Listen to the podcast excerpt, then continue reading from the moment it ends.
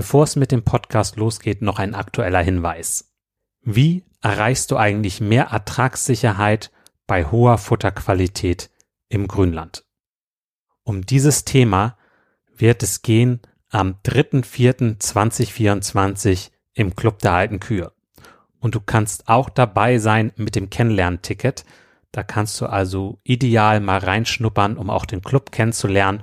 Und wir haben einen der besten Experten in diesem Bereich dabei, Manuel Winter. Also freu dich darauf. Ich habe auch die Podcast-Folge 151 mit ihm aufgenommen. Hör da gerne mal rein. Und wenn du noch tiefer rein möchtest, gerade im Bereich Futterkräuter werden wir einen Schwerpunkt haben, dann komm gerne mit dazu.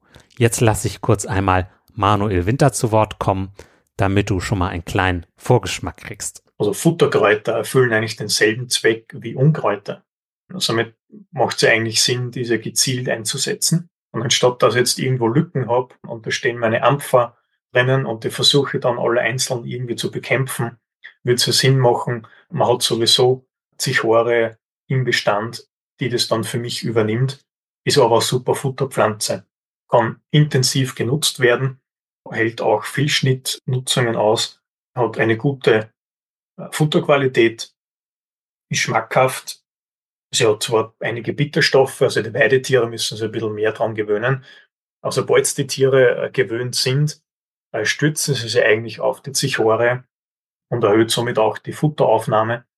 Und viele Kräuter haben auch eine antiparasitäre Wirkung.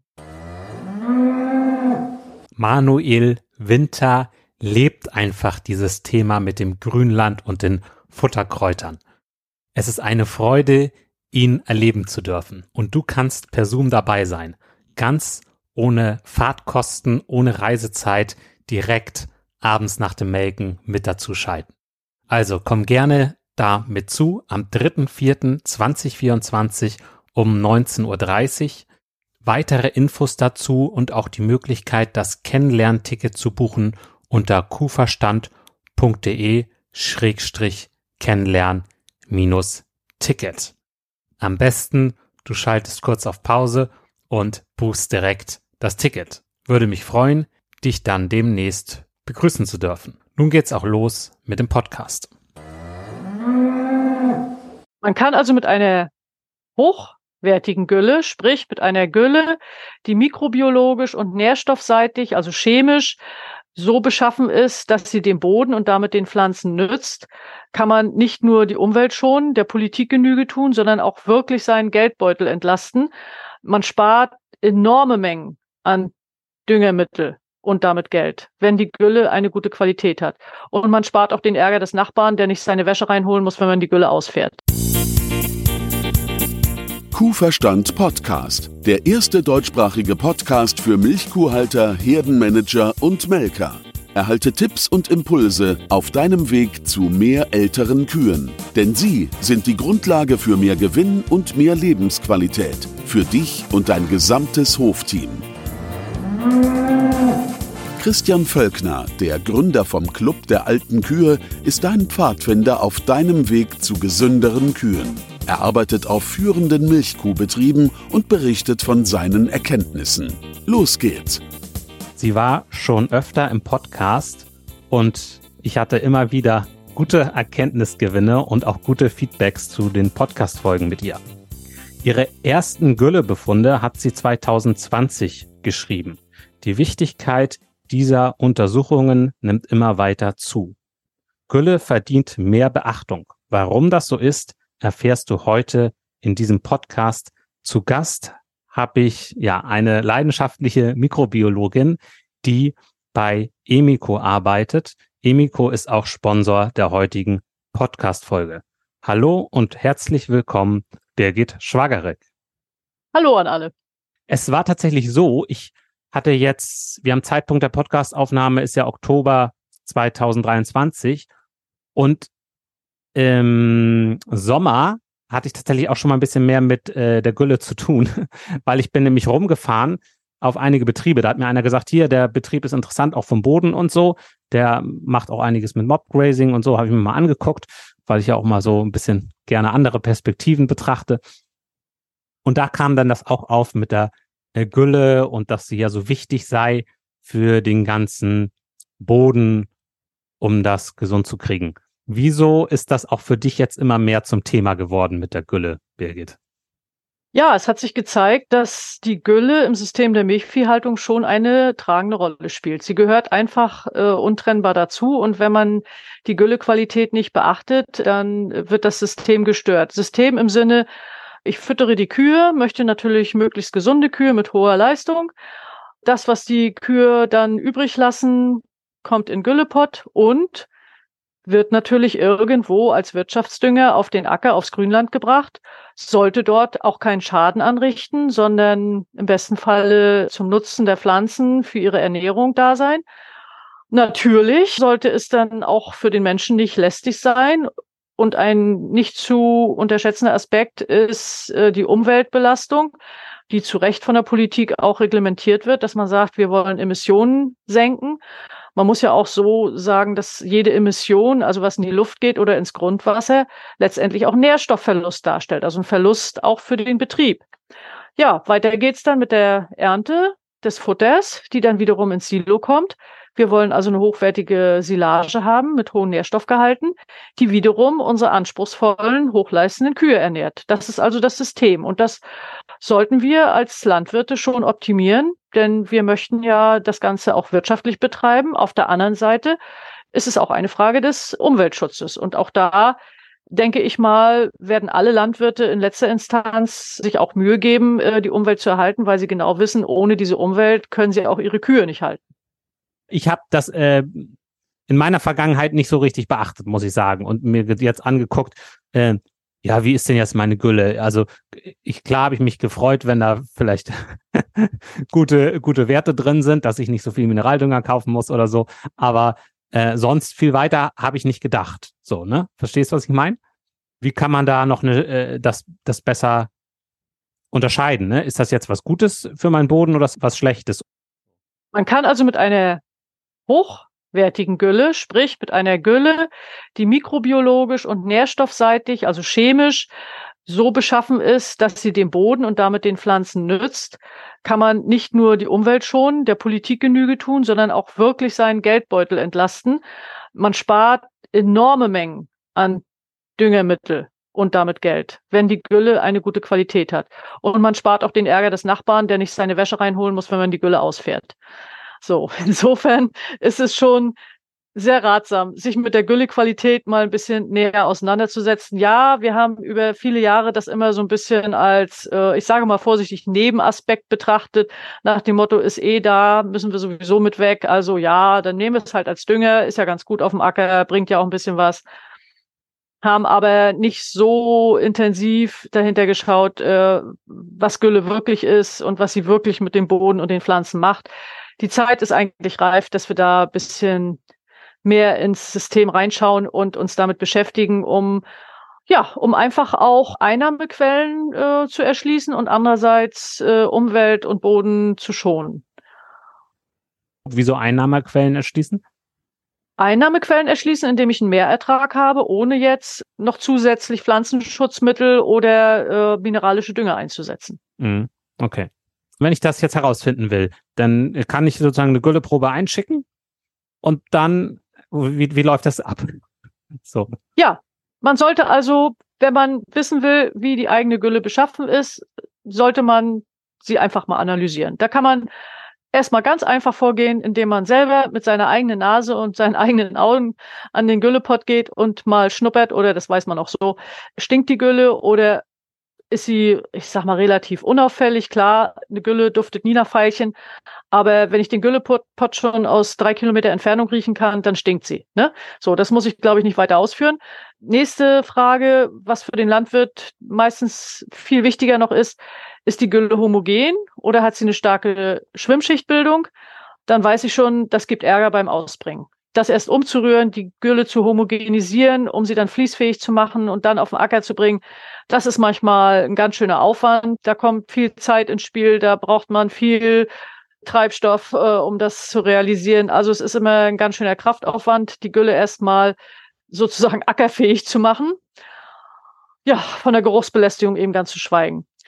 Das ist das eine, was ich machen kann, dass ich es selber äh, vor Ort untersuche. Wie viele Fliegen sind äh, im Umkreis der Gülle? Wie viele Fliegen sind im Umkreis der Kühe, also auch der Güllekanäle? Das ist so ein Marker, ob meine Gülle diese oder jene Qualität hat. Das reicht aber meines Erachtens nicht, wenn ich sage, okay, meine Gülle ist jetzt nicht so gut, ich habe alle diese Probleme, dann sollte man mal schauen, warum ist meine Gülle denn nicht so gut? Was ist denn mikrobiologisch äh, da im Argen? Weil natürlich, es sind nur die Mikroorganismen, die eine Gülle schlecht oder gut machen.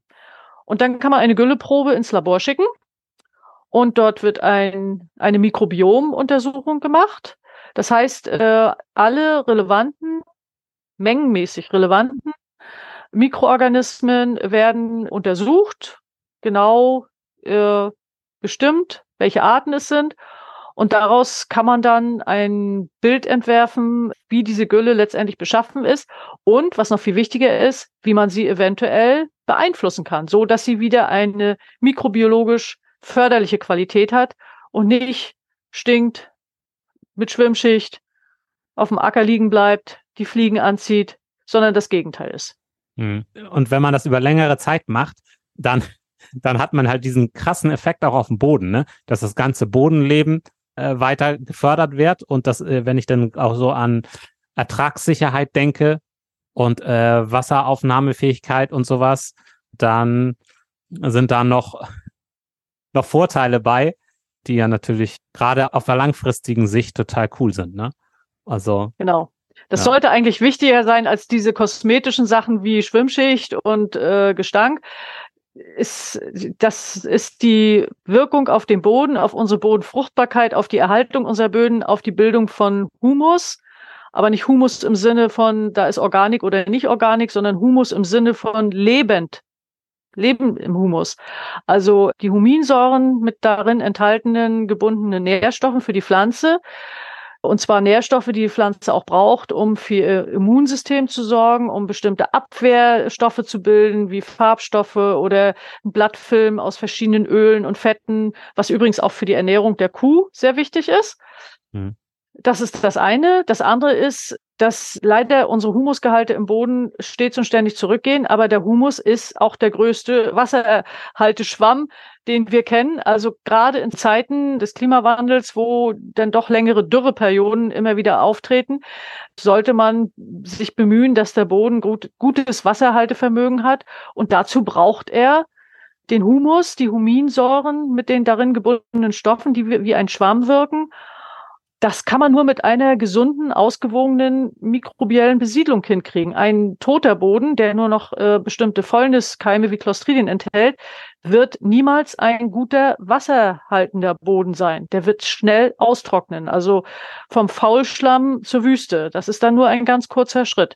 Auch das ist ein Grund, warum wir unbedingt unsere Böden erhalten sollten. Und dazu brauchen wir die Mikrobiologie. Diese Podcast-Folge wird gesponsert von Emiko. Wenn es der Kuh gut geht, dann geht es auch uns gut. Das wissen wir intuitiv. Aber zu der Kuh gehört ja noch viel mehr als dieses große, schöne Tier, was wir vor uns sehen. Ähm, da steckt ja ganz viel drin. Die Kuh ist ja Verdauungsprofi. Da tobt die Mikrobiologie. Und die Kuh ist ein Bindeglied für einen Kreislauf. Ne?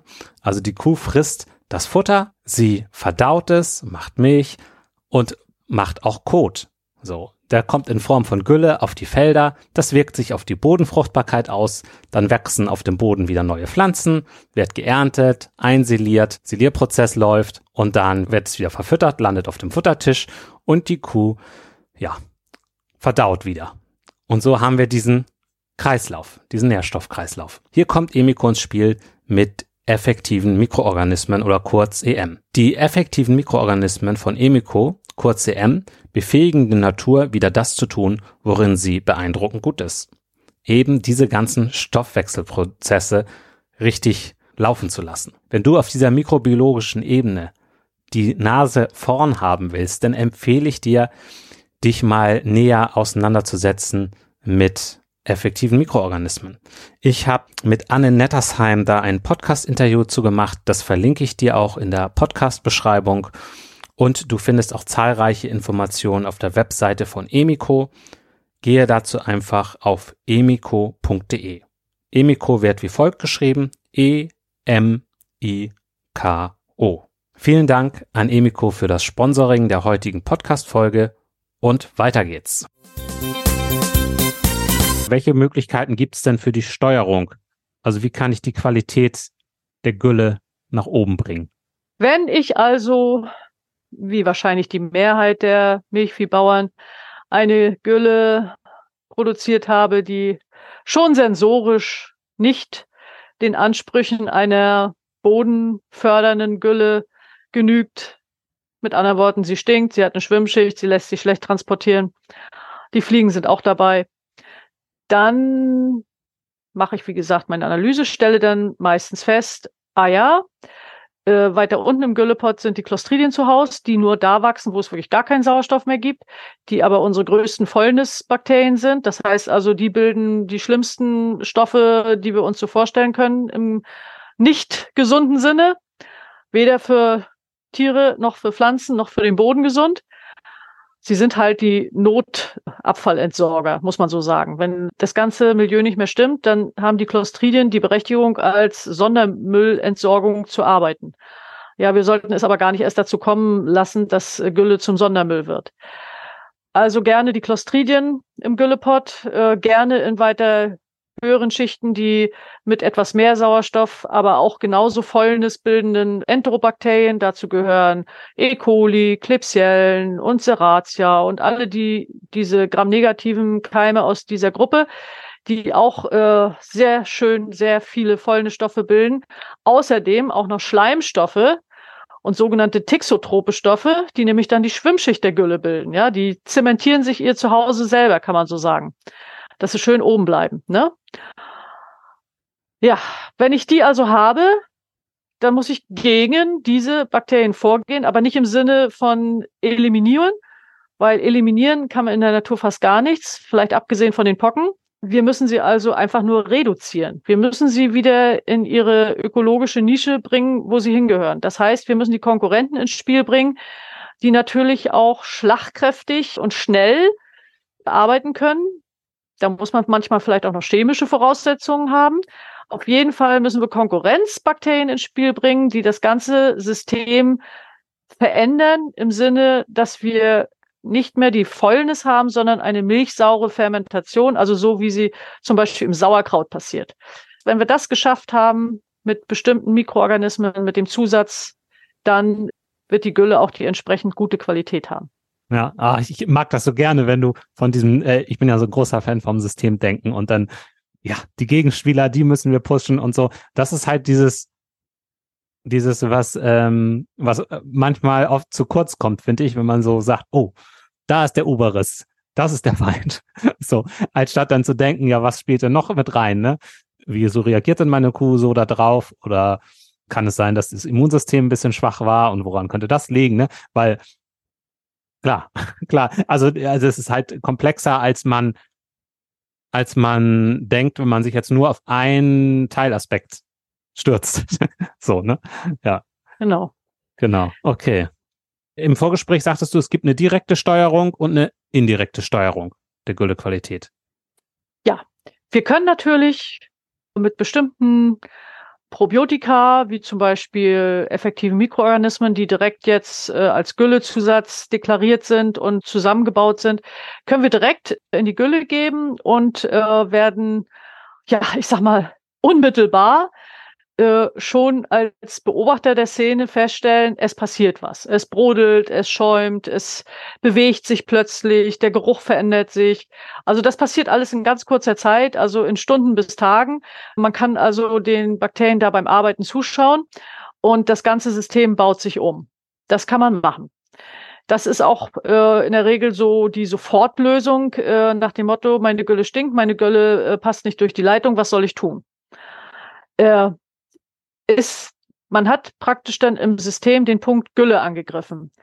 Wenn man aber jetzt langfristig äh, denkt, äh, sollte man das, so wie du schon sagst, das System als Ganzes betrachten und überlegen, äh, an welchen anderen Punkten im System kann ich eingreifen, wo es vielleicht noch mehr Nutzen bringt, wo ich nicht nur die Gülle als solche erstmal erfasse, sondern vielleicht auch noch die Verdauung der Tiere, ihre Leistung, ihre Fitness, vielleicht die Silagequalität und so weiter.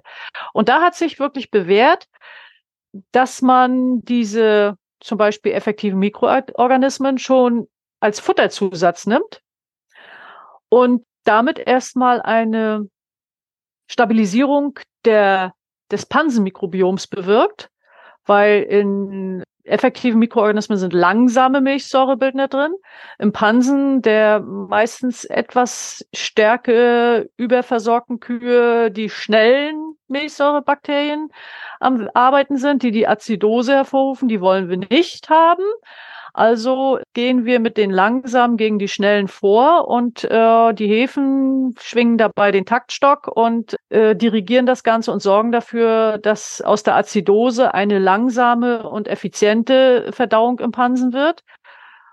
Damit werden wieder weniger Nährstoffe in den Dickdarm entsorgt, muss man so sagen. Die werden dann regelrecht entsorgt, weil die Kuh nicht so viele Möglichkeiten der Dünndarmverdauung hat. Und wenn im Dickdarm weniger Nährstoffe sind, wachsen dort auch weniger, ich sag mal, unerwünschte Keime, also E. coli in Massen, Clostridien und solche Kandidaten. Also auch die Fäulniskeime. So, die Kuh ist insgesamt gesünder, weil natürlich die Fäulniskeime äh, die Kuh letztendlich schwächen. Sie bilden Toxine, sie bringen das Immunsystem ständig auf Trab, was unnötig ist. Und was die Kuh dann hinterlässt an Kot, ist natürlich auch nicht mehr so nährstoffreich, als dass es im Güllekanal oder im Güllepot nochmal so richtig in die Fäulnis übergeht. Zum anderen ist es dann auch schon beimpft mit den langsamen Milchsäurebakterien, die bei der Kuh außer im Pansen vor allen Dingen im Dickdarm auch wirken und arbeiten.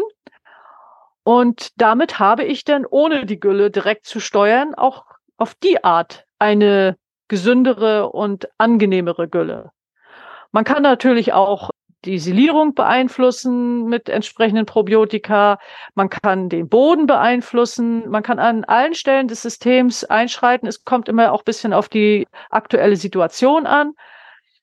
Aber die Kuh zu füttern hat sich wirklich als sehr effizient erwiesen. Das ist ein sehr wirksamer Punkt, den man im System beeinflussen kann. Das wäre also eine indirekte Steuerung, die sich auf das ganze System natürlich nicht innerhalb von äh, drei Wochen, sondern da möchte man schon ein paar Monate ansetzen, auswirkt. Aber es ist wirklich so, wenn ich vor zwei Jahren meine Kuh mit äh, effektiven Mikroorganismen gefüttert habe, dann kann ich das, ohne dass ich das fortwährend getan habe, auch zwei Jahre später noch in der Gülle nachweisen. Ja, gut. Ich finde, das kann man auch wahrscheinlich so ein bisschen betrachten wie ein Konto, ne? Du kannst halt einzahlen auf gesunde Gülle und auf ein gesundes System und du kannst aber auch abheben. Und vielleicht hebst du auch an der einen oder anderen Stelle ab, wo es dir gar nicht so bewusst ist. Was gelangt vielleicht hier und da noch in die Gülle, was nicht gut ist. Ähm, genau, aber das brauchen wir jetzt ja nicht so tief, so doll vertiefen. Ja, man kann dazu sagen, es weiß ja jeder, die Abwässer vom Melkstand kommen ja meistens auch in die Gülle. Was ist da drin? Milchreste, sehr hohe Nährstoffgehalte, nicht gut. Und dann noch die Kombination mit irgendwelchen Reinigungs- und Desinfektionsmitteln, gar nicht gut. Ja, damit werden viele nützliche Bakterien abgetötet und das belastet die Gülle. Das ist ganz klar. Und Thema Jod? Ja, Jod ist natürlich ein Killer. Jod ist ganz klar ein Killer. Ja, das ist äh, fast so wirksam wie Alkohol, also ein Totaldesinfektionsmittel. Hm. Ja. Und ich äh, bin auch immer wieder begeistert von Menschen, die das schon länger machen und die dann sagen, ja, das, mein Boden ist jetzt wie ein Schwamm, auch wenn die dann, äh, also man muss unbedingt den Boden mal aufgraben und nachgucken. Ne? So, und das mal vergleichen mit anderen, die weiter sind. Also ich finde, das ist, ist eigentlich total wichtig, dass die Landwirte auch äh, vom Hof runterkommen auf die Betriebe, die vielleicht bei der Zucht weiter sind oder halt im ganzen Management oder halt auch beim Boden und sich das dann da anschauen. So, um dann auch die Unterschiede erstmal zu sehen. Und dann tun sich nämlich auch die Wege auf. Also da kann ich nur jedem Mut machen, das äh, zu forcieren. Und ja, by the way, eine Möglichkeit ist da sicherlich der Club, äh, auch mit, mit Leuten, die da schon vor, weit voraus sind, auch äh, in Kontakt zu kommen. Genau. So, aber jetzt zum System Milchkuhhaltung. Ja, wenn man das also, ich sag jetzt mal zwei Jahre durchgehalten hat und den Kreislauf geschlossen hat. Das heißt, die eigene Gülle wurde nicht irgendwohin verkauft, sondern ist im eigenen System geblieben. Und mit, man hat zum Beispiel den Rapsacker damit gedüngt und dann stand vielleicht noch ein Jahr Gerste drauf und das nächste Jahr dann meinetwegen Mais. Und spätestens beim Mais kann man dann sehr gut sehen, was los ist, weil in diesem Jahr konnte man, es war also sehr lange trocken und kalt im Frühjahr. Ähm, das hat die Maiskeimlinge nicht gerade zum Explodieren gebracht. Die hatten ganz schön Stress, sowohl durch die Kälte als auch durch die Trockenheit, sind schwer in die Gänge gekommen. Man konnte genau sehen, wo EM im Spiel ist, denn der Boden war nicht nur feuchter, sondern auch wärmer. Das ist natürlich auch noch ein Aspekt. Das sind manchmal nur ein, zwei Grad. Das macht jetzt nicht so ganz viel aus. Aber für die Keimlinge ist es schon ein Unterschied, ob der Bodenfrost reingeht oder nicht. Hm, auf jeden Fall. Wir sprechen hier vom Jahr 2023. Ja, so ganz nebenbei. Also ein Boden, der ein reiches mikrobiologisches Leben hat, ist eben nicht nur besser durchfeuchtet, sondern auch wärmer. Das macht sich eben bemerkbar. Und dann können die Keimlinge, zum Beispiel die Maiskeimlinge, schneller durchstarten, gehen schneller in die Höhe, sind aber auch, wenn man sich die Blätter anguckt, einfach stabiler, haben also eine bessere Blattentwicklung, sind kräftiger, sind grüner die Blätter. Und die Wahrheit ist eigentlich unter der Erde. Wenn man dann so eine Pflanze mal ausgräbt, dann wird man sehen, oh, da ist ja richtig viel Wurzelwerk drunter, wobei Mais natürlich sofort in die Tiefe geht, aber auch die Seitenwurzeln sind bei Mais mal sehr kurz und mal deutlich üppiger. Und ein gut ausgeprägter, üppiger Wurzelballen mit sehr vielen feinen Wurzeln, gut, bei Mais sind sie eher nicht so fein, aber beim Raps wäre das zum Beispiel sehr schön zu sehen wenn man sich den äh, Wurzelballen einer gut ernährten Rapspflanze anguckt, dann ist der fast so groß äh, wie, wie die Blattmasse oben. Also ich sage mal, es sind zwei Kugeln, die über die Sprossachse verbunden sind. Äh, wenn man sich eine schlecht ernährte Rapspflanze anguckt, dann ist sie zwar von oben betrachtet nicht wirklich äh, anders gebaut. Also man sieht keinen großen Unterschied. Wenn man sie aber ausbuddelt und äh, sich das Wurzelwerk anguckt, dann sieht man, dass der Wurzelballen deutlich kleiner ist und die Wurzeln nackter sind. Also sie sind mehr so gerade nackte Wurzeln, die versuchen in die Tiefe zu kommen, als ein ausgeprägter, runder, feiner, feingestrickter Wurzelballen, der sehr viel Erde festhält. Ich finde, daran kann man das besonders gut sehen und da kann man wirklich die Äcker mit behandelter Gülle, die mit, also die überhaupt behandelt wurden, von unbehandelten sehr gut unterscheiden. Hm. Hatten wir tatsächlich jetzt auch im Club das Beispiel. Da hatte nämlich auch schon äh, jemand länger sich um seinen Boden gekümmert, hat eine Fläche dazu bekommen und da hat er dann auch Temperatur, Bodentemperatur gemessen. Und da, äh, das, wo du das jetzt sagst, da war es genauso. Also da war ein äh, Temperaturunterschied und das äh, ist natürlich cool, ne? Also wenn das dann früher anfängt, das äh, äh, ist schon was. Ja, also die Auswirkungen auf das System sind mannigfaltig. Die Pflanzen sind besser ernährt. Man hat letztendlich, was ja dann eigentlich nur zählt, hat man einen höheren Ertrag. Man muss nicht so viele Pestizide einsetzen, weil ein gutes Immunsystem der Pflanzen wehrt natürlich Schädlinge viel effizienter ab. Ne, wenn der, wenn die Blätter einen guten äh, Film haben, einen guten Fettfilm, vielleicht auch noch einen guten Biofilm dabei, dann haben zum Beispiel Beispiel Pilzbesiedlung jetzt äh, nicht die Chance. Also da sind die Fusalien dann erstmal außen vor. Hingegen äh, Blätter, die ungeschützt sind, sehr gerne von Fusalien befallen werden. Nur mal so als ein Beispiel. Die Kleinlebewesen im Boden sorgen eben dafür, dass bestimmte Schadinsekten oder Schadkleinstlebewesen wie Schadnematoden nicht zum Zuge kommen. Ne? Wenn ich genug Raubnematoden habe, dann haben die Schadnematoden das Nachsehen. All diese kleinen feinen Auswirkungen sind in der Masse enorm äh, wichtig und äh, haben auch eine große Auswirkung auf den Ertrag und auch die Qualität des Erntegutes. Und das geht dann wiederum weiter über Silo in die Kuh. Und auch die Kühe sind dann einfach stabiler. Wenn dann doch mal ein bisschen Schimmel im Futter ist, sind sie nicht gleich mit einer Pansenstörung krank, sondern ja, dann gibt's mal zwei Tage Durchfallen, dann ist es auch schon wieder Geschichte. Also man stabilisiert das ganze System und steigert die Erträge. Das ist wirklich so. Das war eigentlich schon fast das Fazit, oder? Hast du noch was? Ja, die Frage ist, äh, wer ist bereit, das zu tun? Weil es ist leider so, dass viele sehr kurzfristig planen und äh, finanzieren. Es zählt in vielen Fällen leider immer das schnelle Geld. So nach dem Motto, ich setze jetzt EM ein, habe ich ab morgen zwei Liter mehr Milch. Das funktioniert nicht. Auf lange Sicht hat man schon mehr Milch, aber nicht auf kurze Sicht von ein, zwei, drei Wochen. Ich werde auch meinen Acker nicht innerhalb einer Anbauperiode revolutionieren. Das dauert auch zwei, drei Jahre. Man muss da schon ein bisschen Geduld mitbringen. Das ist nicht das schnelle Geld. Und das hat den Nachteil, dass viele, vor allen Dingen Landwirte, die gepachtete Flächen benutzen, dass die, ähm, ich sage mal, im ersten Moment nur die Kosten für das Verfahren sehen, aber nicht die positiven Auswirkungen, weil sie ja, ach, was weiß ich, ob ich in drei Jahren diesen Acker noch nutze, nicht wahr? Das ist auch für viele, die den Acker zwar besitzen, aber keine Landwirte sind, wie soll ich sagen, ist das nicht lukrativ genug? Weil sie wollen schnell Geld machen und nicht irgendwann, irgendwo in drei Jahren. Das ist alles viel zu langsam. Es ist die heutige Zeit, die einfach die Geduld verlernt hat. Es muss alles immer sehr schnell gehen, es muss immer sofort eine Wirkung sein, alles andere gerät leider oft ins Hintertreffen. Besser ist es, dass es noch Landwirte gibt, die doch langfristig denken und sagen, nein, ich mache diese Strömung nicht mit.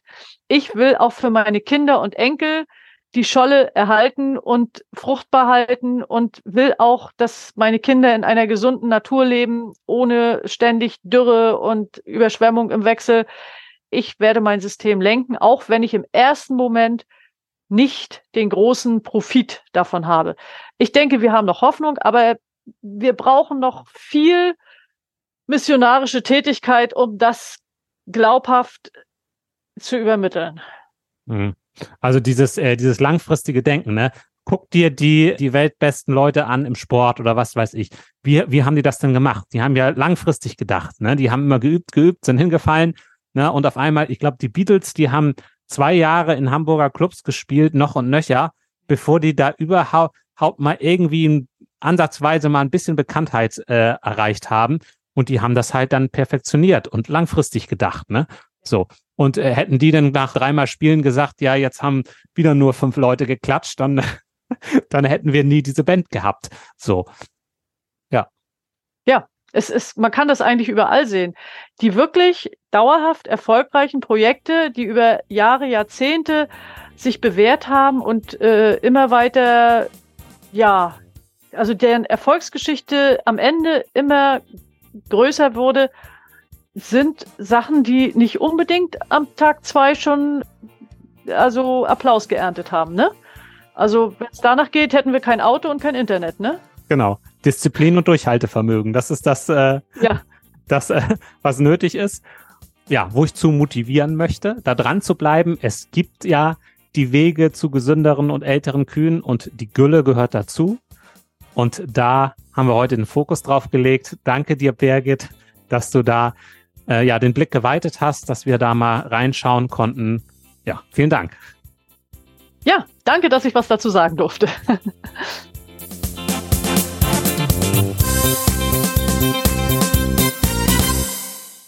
Mehr Kuhverstand auf www.kuhverstand.de. Und immer daran denken, der Erfolg mit Kühen beginnt im Kopf der Menschen.